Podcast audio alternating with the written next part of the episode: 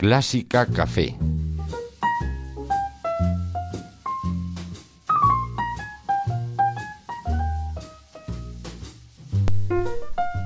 Pues aquí estamos de nuevo en Clásica Café para encontrarnos con gente del mundo de la música para charlar un poco con, con un café de por medio. ¿Qué quiere tomar mi invitado de hoy? Bueno, un café con leche y algo de fruta, una mandarina, una manzana, una pera. Bueno, pues para empezar la mañana con fuerza. Y es que estamos con una referencia de la crítica y de la comunicación musical. Es una voz que nos lleva acompañando décadas en las ondas y es una manera de ver la música que nos sigue enseñando mucho también a través de las letras, ya sea en artículos, en críticas o en libros. Ha sido director de Radio Clásica, sigue también con su programa en esta marca y además colabora o ha colaborado con medios como ABC, La Razón, El Mundo, Ritmo, Esquerzo u Ópera Actual. Arturo Reverter, buenos días. Muy buenos días. Em, estudiaste Derecho, e incluso estabas eh, trabajando en este campo, ¿no? Cuando te decidiste a empezar con la música y a dedicarte a ello. Sí, bueno, a empezar más bien a continuar, porque yo con la música ya estaba eh, mucho antes de, de, que comenzara a trabajar en esta agencia de la propiedad industrial, que es donde estuve trabajando en la asesoría jurídica durante 15 años. Pero cuando apareció la oportunidad de, de dedicarme solo a esto, pues lo dejé fue cuando me llamaron de Radio Nacional, de Radio 2 en aquella época. ¿Fue fácil eh, dejar un trabajo del mundo al, en el que habías trabajado y que habías estudiado y dedicarte a la música? ¿O es lo que siempre habías querido? No me lo había planteado nunca, pero la verdad es que fue fácil porque, como yo ya te digo, estaba bastante metido en el mundo de la música, de la crítica. Yo no dejaba de ir a un concierto desde que vine a Madrid a vivir, eh, empecé a ir a la Orquesta Nacional y, luego cuando se creó la radio televisión, pues yo iba a todos los conciertos que podía, que en aquella época eran menos. Por tanto, cuando se me abrió la oportunidad de dedicarme a algo concretamente musical, estrictamente musical, como era una radio, como Radio 2, Radio Clásica hoy, pues la verdad es que no lo pensé demasiado. Eh, hombre, yo estaba bien en aquella empresa, Hungría Patentes y Marcas, y llevaba allí, pues ya te digo, 15 años trabajando bien y ganándome un dinerito, pero claro, la verdad es que era mucho más atractivo el mundo de la música, así que cuando surgió esa oportunidad, pues me fui. ¿Tienes contabilizados cuántos años llevas haciendo crítica musical? Pues sí, la primera crítica que publiqué fue en 1969, en una revista que se llamaba Gaceta Universitaria. ¿Vas a cumplir 50 años el año que viene? Pues sí, fíjate. Habrá que hacer un homenaje. Recuerdo que fue un artículo sobre los conciertos de la Nacional en el Monumental Cinema. La Nacional ya en aquella época tocaba eh, el viernes en el Palacio de la Música y el domingo por la mañana en el Monumental, que era una sala muy destartalada, pero que tenía una acústica extraordinaria que luego, que luego no se ha mantenido cuando hicieron la, la remodelación y era la verdad es que era era muy divertido aquellos conciertos estaban llenos de gente joven y había un, un hervor una eh, un movimiento que se notaba ¿no? Eh, en, antes de cada obra y la, la, pasión con la que seguía, se seguían los directores, las polémicas que se venía Frube de Burgos, que si no, Argenta acababa de morirse prácticamente, hacía muy poco. Había, había mucha mucha, mucha um, animación. Parece que lo dices con un poco de nostalgia. ¿Echas de menos un poco eso hoy? Sí, claro, porque además en aquella época uno era joven, sabía menos y vibraba, vibraba más, se emocionaba. Yo me, me, emocionaba, yo me acuerdo una de las grandes veces, aparte con todos los conciertos de Chelevidad que de aquella época, recuerdo la primera vez que oí la tercera de Mahler, que dirigió Hermann Schergen, que luego me di cuenta, pasado el tiempo, de que nos había virlado 20 minutos de partitura. Pero bueno, el hecho es que recuerdo aquel último movimiento, lo que nos dice el amor de la, de la tercera de, de Mahler, que fue una revelación. Ahí yo, la verdad es que me emocioné mucho. Cada vez se emociona uno menos. En estos casi 50 años que llevas dentro del mundo de la crítica, ¿Cómo describirías la evolución? Es decir, ¿hemos ido de más sinceros a menos sinceros? ¿Viceversa? ¿Ha seguido todo igual? Yo creo que todo sigue igual. Eh, siempre ha habido unos que han sido más sinceros que otros, en los que se han vendido, entre comillas, más que otros. Lo que pasa es que hoy hay, tantas manifestaciones, hay una plétora de, de ofertas, eh, que a veces no sabe uno por dónde meterse, ¿no? Estamos en un bosque eh, que no tiene salida muchas veces. Em, tú eres sobre todo también eh, crítico, especialmente en la lírica, ¿no? Ahí, sobre todo también en este programa de, Radio Clásica. Sí, claro, aunque un poco toco un poco todos los palos, que soy un poco omnívoro, ¿no? Digamos, yo desde siempre y realmente mi afición a la música viene de escuchar ópera. Eh, siempre lo he contado, ya más una vez, claro, que eh, mi, mi primera llamada hacia la música, digamos, clásica, fue Giuseppe Di Stefano. Eh, yo vivía en Galicia, en Radio Pontevedra a la una de la tarde abrían la emisión con O Sole Mío, de Giuseppe Di Stefano, que era algo que me enganchaba y todos los días abría la radio a la una. Y, eso fue mi primer contacto con porque Giuseppe Di Stefano no cantaba las canciones napolitanas eh, de una manera localista eh, más auténtica sino que lo hacía en plano operístico no como tantos tenores. Al poco tiempo a los dos años ya vine a Madrid con mi familia y claro aquí ya ya empecé a frecuentar los, eh, los conciertos y, oía Radio Nacional, em, aquellos programas que hacía Fernández Cid en, Radio 1, que luego se llamó Radio 1, los domingos ópera, antes de que naciera incluso el tercer programa que luego se, se convirtió en, Radio 2.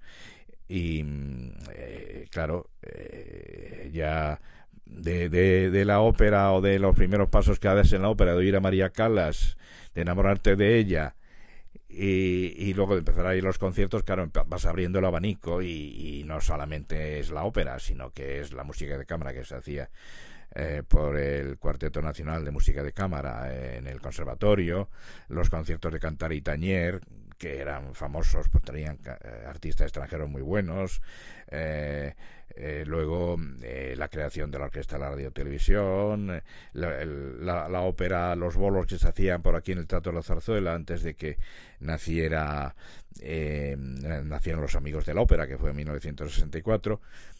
Entonces ibas abriendo el abanico, cada vez veías y oías más cosas y te interesabas más y penetrabas más y empezabas a leer, empezabas a estudiar eh, música y luego estudiabas canto, en fin, poco a poco uno iba metiéndose, metiéndose más y ampliando conocimientos, claro. Em, tienes este estilo eh, especial que has creado en cuanto a la lírica de ir criticando casi nota por nota de los cantantes y a veces de no darte por satisfecho. ¿Hay tres cantantes a los que no les pondrías ni un pero? Es muy difícil porque uno de mis más grandes admirados tenores eh, fue Alfredo Kraus, del que tengo un libro, y siempre le puse algún pequeño defecto, ¿no? Eh, tenores mm, que siempre me han gustado mucho, eh, como el mismo Giuseppe Di Stefano, había que criticarle por su falta de técnica en algunas notas altas, Mario del Mónaco, que voz monumental, que, que timbre broncíneo, pero era demasiado duro, agresivo, eh, no tenía lirismo para hacer ciertas frases. Franco Corelli, pues eh, qué voz más extraordinaria, pero eh, qué manía de hacer portamentos y, ralentando exagerados. O sea, siempre es muy difícil que haya un tenor o un cantante en general que no. María Calas, que ha sido también uno de mis grandes ídolos, tenían bastantes defectos vocales. O sea, siempre, siempre hay algo que criticar. Eh, hay, bueno, de los que has nombrado son gente que, admiras mucho, ¿no? Mm, también, em, ¿has tenido a lo mejor menos cariño por otros como Plácido Domingo? Es una pregunta, ¿eh? Sí, sí, no, eh, vamos a ver, yo Plácido Domingo, cuando lo escuché en Madrid en mayo del 70, la primera vez que se presentó en Madrid, ya llevaba unos cuantos años él cantando, eh, fue una revelación, eh, porque cantó La Gioconda, pero ya en aquella época yo ya tenía un disco de él, el primero que grabó, que era como tenor lírico ligero prácticamente, con cuerpo, aunque él venía del campo baritonal, nunca fue barítono de verdad, y ahora menos. Eh, entonces, claro, era una voz tan, tan bien satinada, tan timbrada, con ese metal tan rico, esos armónicos. Y luego cantaba con, generosamente, con mucha naturalidad. O sea, el Plácido Domingo de aquella época era fenomenal, pero siempre tuvo el talón de Aquiles de los agudos y ya en aquella Gioconda me acuerdo el si bemol que cierra Chelo Emar se le atragantó y la voz no era tan grande como parecía, lo que pasa es que corría bien porque era muy timbrada.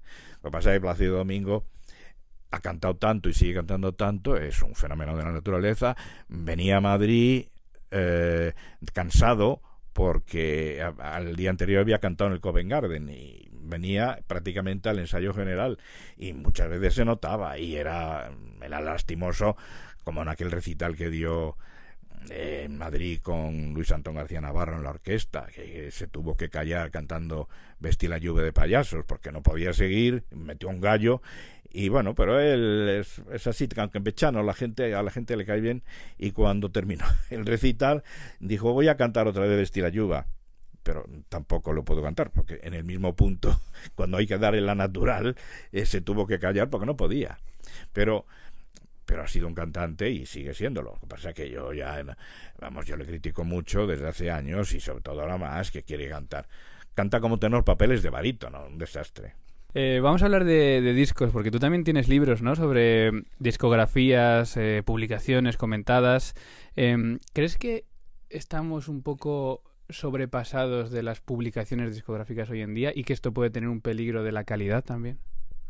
Sí, bueno, que hoy, hoy en día, a pesar de que se dice que hay una crisis discográfica, mm, se sigue publicando muchísimo y ya no, no, no tiene uno donde elegir porque hay demasiado donde elegir. Y yo creo que mm, y lo que no entiendo muchas veces es cómo las casas de discos siguen fabricando discos que no se venden pero ahí siguen, porque además con Internet la venta de discos ha, bajado muchísimo. Entonces yo creo que, que muchas veces no se piensa bien, eh, ni, ni, se proyecta bien, ni se planifica bien. Pero no sé, eh, ahí siguen saliendo discos y siguen saliendo discos, eh, no todos de buena calidad, claro, aunque la técnicamente han mejorado pero hay mm, otra vez volvemos a, grabar las sinfonías de Beethoven, otra vez las óperas de Mozart, intentándoles dar nueva visión, que a veces es acertada y a veces no. Bueno, todo esto nada más es muy subjetivo. Justo al hilo de lo que estás comentando, no sé si sabes, por ejemplo, que casas tan importantes como Naxos están ofreciendo también la oportunidad de a jóvenes músicos pagar un dinero para publicar discos con ellos, lo cual, eh, desde mi opinión, puede tener también el peligro de que de que ya cuando cojamos un disco de Naxos nunca sepamos si, si es elección de Naxos el publicarlo o es elección del, del músico. Claro, ese es un peligro y que tú conoces bien como, como pianista, ¿no? Eh, y muchas veces se aprovecha en la casa de disco como ahora como ahora mm, se venden pocos discos los, las casas de discos quieren eh, contratar a, a, intérpretes prácticamente gratis, incluso pagando a los intérpretes, para que ello pueda suponer una difusión de y muchas veces son los propios intérpretes eh, yo conozco casos no de, de cantantes o de, instrumentistas que ellos mismos se pagan sus discos para hacer una promoción. O sea no para que el disco se venda realmente mucho sino para presentarlo como un fruto de, de una actividad profesional y que eso dé pie o abra una vía para que haya un contrato. Eso se hace mucho ahora bueno, vamos a... Hemos criticado un poco antes el mundo de la lírica. Yo creo que juguemos un poco a, a ser emperadores de la época romana y vamos a hacer pulgar hacia arriba si los salvamos o pulgar hacia abajo si, si los mandamos a los, a los leones a cinco directores y cinco intérpretes, con tu opinión, ¿vale? Eh, vamos a empezar por los directores. Barenboim.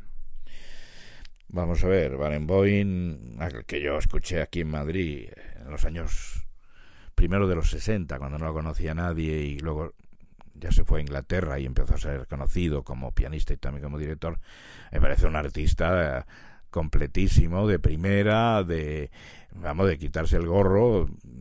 Lo que pasa es que yo creo que eh, siempre ha sido mejor pianista que director.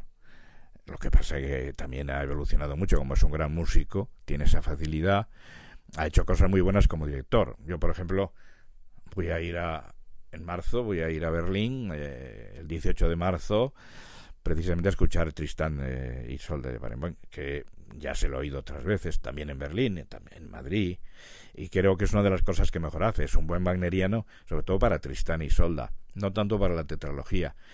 A mí siempre me ha parecido un director mm, desde un punto de vista gestual poco atractivo, dirige a tirones y que poco a poco ha ido encontrando su camino eh, a base de, de, hacer las mismas cosas y de saber interpretar una herencia que, que, él admiraba, la herencia alemana. Y como pianista a mí me parece mm, fenomenal siempre que no se prodigue en exceso. Yo recuerdo las el ciclo de la sinfonía de las sonatas de Beethoven aquí en Madrid, quizá hace muchos años, y en muy pocos días. Eh, es un, como es un fenómeno, eso no está al alcance de cualquiera. Pero claro, 32 sonatas, pues cada una tiene su telengendengue y no todas salieron bien y a veces con emborronamientos y faltas de, claridad y digitación. Pero eh, evidentemente es un gran artista. Eh, no en Verdi, por ejemplo, tampoco, ¿no? Yo creo que Wagner, eh, Brunner en lo sinfónico, aunque las dos últimas sinfonías que hizo aquí en Madrid, la tercera, creo que fue la tercera y la cuarta, hace unos años, con eh, el ciclo de Ibermúsica y su orquesta de la Tascapel, eh, dejaron bastante que desear. Em, seguimos, he cogido un poco al azar, por ejemplo, Simon Rattle, que está ahora tan de moda. Sí, Simon Rattle a mí me sorprendió, me gustó mucho la primera vez que lo vi, fue en el Teatro Real, con la la Orquesta Filarmonia. Él estaba en aquel entonces, muy poco después fue nombrado director en la de Birmingham. A mí me gustó mucho eh, su disposición, su facilidad, su gesto claro. Eh, creo que recordar que dirigió la última obra fueron las variaciones Enigma eh, de Elgar y a mí me gustó mucho, sobre todo consiguió consiguió que la orquesta filarmonia sonara de una manera muy hermosa, porque además era una orquesta que en aquella época tenía esa sonoridad eh, sedosa, eh, como de, eh, la comparaba yo a un óleo, a un óleo antiguo. Mm, se diferenciaba, yo creo, en esa época al menos, de la Sinfónica de Londres, por ejemplo, que era una, una sonoridad mucho más penetrante y más clara. Y Rattel luego ha demostrado, todas las veces que le he visto, también en ópera, que es un director muy capaz, muy muy variado y que siempre tiene cosas que decir. Se hace entender muy bien por las orquestas y además tiene una capacidad de programar muy interesante. Em, lo salvamos también. Eh, Claudio Abado. Bueno, Claudio Abado es otro de los grandes, creo yo. Mm, también le vi en Madrid en diciembre de 1963 eh, con la Orquesta Nacional, acababa de ganar el premio Mitropoulos y dirigió la abertura de la Gazza Ladra de Rossini bastante mal. Las variaciones. Eh, no, la sinfonía eh, concertante de Prokofiev con André Navarra al cello y luego la primera de Brahms. Ahí ya se nos descubrió que era un magnífico maestro. Fue una versión arrebatada, muy romántica, pero con un, con una fuerza, una expresividad y un control de, de, todos los elementos. Y luego, no mucho después, bueno, sí bastante después, porque fue en 1971, le volví a ver en, en ópera ya, en, Simón Bocanegra en Múnich, y fue fascinante, era cuando llevaba melena. Fue una, una versión arrebatada que luego, poco después, la grabó los años, unos cuantos años después para Deutsche Grammophon, esa versión es de referencia. Es una de las mejores versiones, grabaciones verdianas que hay, la de Simón Bocanegra con eh, em, Capuchilli, Giaurov y Freni, Carreras, el joven Carreras, una gran versión. Y, y, bueno, siempre que le he visto luego, aquí, fuera, en todas partes, en Salzburgo, siempre me ha gustado muchísimo, porque era, era un director analítico pero que ah, sabía unir ese, esa capacidad de análisis con la pasión. Era muy cristalino todo lo que hacía. En los ensayos no era especialmente explicativo, pero luego a la hora del concierto, con esa técnica que tenía eh, muy nerviosa de manejar la batuta eh, y de, en la derecha y mover la mano muy bien la, la izquierda, eh, conseguía resultados sensacionales. No, es uno de los grandes, sin duda. Gustavo Dudamel. Yo creo que está por hacer y no sé si va a seguir haciéndose mucho. Porque claro, desde tan joven le han dado todas las bazas y las ya empezar a dirigir a las grandes orquestas. Mm, hombre, es un gran músico y tiene unas dotes naturales. Lo que pasa es que ha de madurar, ha de posar eh, y no lanzarse de esa manera, con esas velocidades, esas agilidades, esas... Cuando se posa un poco y medita, eh, puede hacer grandes cosas. Fíjate, incluso el concierto de Año Nuevo del año pasado, mm, que fue tan criticado, hubo cosas que a mí me gustaron, mm, sobre todo en la segunda parte del concierto. Yo creo que es un director que tiene que crecer todavía, pero que no se debe creer que ya es un grande. Eh, al hilo de esto, ¿le ha gustado más el de Muti, que también ha habido mucha gente que le ha criticado, o el de Dudamel del año pasado? El de Muti. Sí, eh, Dudamel tuvo más gracia, más espontaneidad en algún punto, pero Muti es un gran maestro. Y a pesar de que se le ha criticado, que si soso, que si no sé qué, hizo mucha muy buena música, eh, muy claramente expuesta y con mucho sentido. Y he elegido uno español, también un poco al azar. Eh, Pablo Eras Casado. También está por hacer eh, grandes dotes, una intuición, una inteligencia musical grande. Hace muy bien ciertas cosas, sobre todo el primer romanticismo, donde ha descubierto ahí un filón, eh, repasando partituras, buscando las maneras originales de plantearlas lo que pasa es que dirige demasiado y demasiadas cosas de distintas eh, épocas de la historia de la música. No se puede hacer igual de bien la, las vísperas de Monteverdi o la selva moral y espiritual de Monteverdi, que lo hizo aquí en Madrid, todos, todos los madrigales, y de manera desigual, eh, igual de bien pues que, que Mahagoni de Curvail o El buque fantasma de Wagner.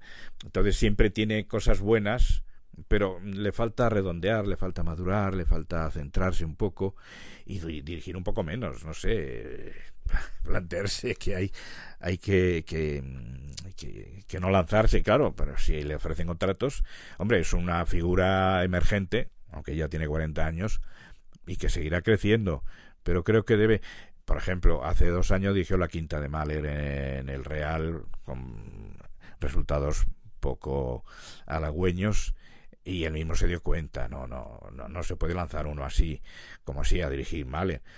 Eh, había un proyecto mm, de Antonio Moral en el auditorio de hacer todas las sinfonías de Mahler sin voz con él, pero él renunció. Eh, sin embargo, va en esta temporada a dirigir la trágica, la sexta de Mahler eh, con la RTV. No sé, veremos. Estaremos atentos. Eh, vamos con intérpretes. voy a saltarme algunos. Por ejemplo, Lang Lang.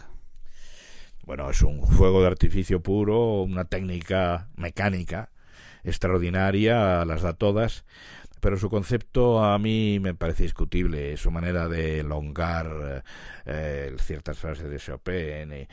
Eh, y de, de, volver del revés em, eh, ciertas eh, sonatas de Beethoven, pero es un pianista muy dotado y tiene un sonido muy bello y las da todas, de luego, es para descubrirse. Pero yo prefiero otro tipo de pianistas. Vamos al cello, Yo-Yo Ma. Bueno, Yo-Yo Ma fue criticado también durante mucho tiempo, pero ahora que uno repasa viejas grabaciones, por ejemplo la Suisse de Bach, la verdad es que me gusta, es un, un intérprete que me parece muy dotado y que ha hecho, ha hecho las cosas bien, aunque siempre se le criticó un poquito que si era superficial, que se hacía tonterías, pero hoy en día que ya es un hombre de cierta edad, a mí me gusta eh, ahora mismo. Eh, vamos al violín, Ana Sofía Mutter. Bueno, es un referente desde que Karajan la alumbró y empezó a grabar con ella, tan jovencita es uno de los sonidos más puros, más transparentes y más finos y refinados eh, de la violinística actual. Mm, no, no ha variado en ese sentido. Lo que pasa es que ha profundizado. Su sonido sigue siendo pequeño, pero muy audible y sobre todo su línea y su estilo son muy depurados. A mí me parece, siendo un poquito gélida, me parece grande. Y vamos a pasar para acabar por, por uno español, Javier Perianes, que además está mm, casi ya en Madrid, me parece. Sí, porque va a, va a tocar hoy, precisamente, el tercero de Bartok, con la Filarmónica de Múnich y eras casado. Perianes es un pianista de una sensibilidad extraordinaria, yo no sé quién lo dijo o no creo que lo inventara yo, pero me parece acertado decir que es un pianista de vocales, no de consonantes, porque su piano siempre es exquisito, es, sigiloso, eh, no es nunca eh, como puede ser el de Lan Lang, por ejemplo. Es un piano fluido, eh, muy matizado, estudió con Barenboim en, en una época, em, muy refinado, eso puede quizá entorpecer a una interpretación de según qué obras. A lo mejor, por ejemplo, Bartok, donde puede faltarle ese salvajismo con natural a la rítmica bartokiana. Pero, pero el sonido es bello, eh, flasea muy bien. Eh, a mí me parece un intérprete importante, desde luego de lo mejor que hay en España. Bueno, pues vamos con 10 preguntas express con las que acabamos siempre, mismas preguntas para todos los entrevistados. Un instrumento musical. La voz humana. Un compositor que adores por encima de todos. Mozart. Un compositor que no te guste. Que no me guste nada. no sé. Habrá que decir uno muerto. Pues eh, espérate, porque es que es muy difícil encontrar uno que no me guste nada. Eh, no, no, lo sé. Ahora no se me ocurre. Dejamos respuesta en blanco. coño, incluso en los, en los que puedan ser peores, siempre, siempre hay algo bueno, ¿no? Eh, hombre, por ejemplo, Jacinto Guerrero, que tiene, tenía unas dotes melódicas extraordinarias, pero aunque luego ha habido trabajos como los eh, los que han hecho algunos eh, este chico, ¿cómo se llama? Este es un chico que, que prepara las partituras y ha trabajado mucho en estas reuniones de la zarzuela de Cuenca. Bueno, él dio una conferencia incluso resaltando las virtudes compositivas de, de Guerrero, que son más de las que parecen, según él. Pero a mí siempre me ha parecido un compositor falto de, eh, de, eh, de preparación, para hacer la música un poco más compleja. Eh, él, normalmente doblaba la voz, o sea, sus contrapuntos prácticamente no existían. Era una armonía muy sencilla y que te iba para adelante y luego eso llegaba fácilmente al público. En ese sentido era un compositor importante, pero quizá le faltaba trabajar eh, esos aspectos que a lo mejor tampoco él estaba capacitado para ello. Un intérprete o director que te inspire por encima de todos. Intérprete director. Ah, intérprete o director. Bueno, siempre que como director. Una obra que te gustaría escuchar hoy cuando tengas un rato tranquilo. Hoy mismo. Pues algún lead del viaje de invierno de Schubert. Música no clásica que te gusta escuchar. Jazz, algo de flamenco. ¿Un país para vivir? España tiene muchos defectos y problemas, pero yo creo que no sería feliz viviendo todo el tiempo en Alemania o en Suiza o en Inglaterra o en Italia. Bueno, quizá Italia sí, podría ser interesante. Una comida que te encante. Pues las gambas en cualquier en cualquiera de sus preparaciones. Em, aquí, claro, tengo una pregunta. Si no fueses músico, serías. No sé si lo tuyo tiene que ver más con, volver al derecho o, tampoco. Bueno, primero que no soy músico, soy un, un intérprete de lo que interpretan otros dentro del mundo de la música. Eh, sí, hombre.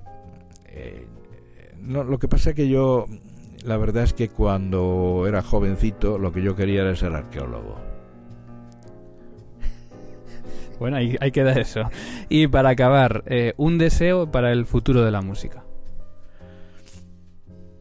Bueno, que siga habiendo creadores, que los hay, que los creadores nuevos sigan protegidos y que haya más dinero para, para que esos nuevos creadores puedan desarrollar su actividad. Arturo Reverter, ha sido un placer conocerte. Muchas gracias. Bueno, gracias a ti por aguantar esta con paciencia todas estas declaraciones. Ha sido un placer. Gracias.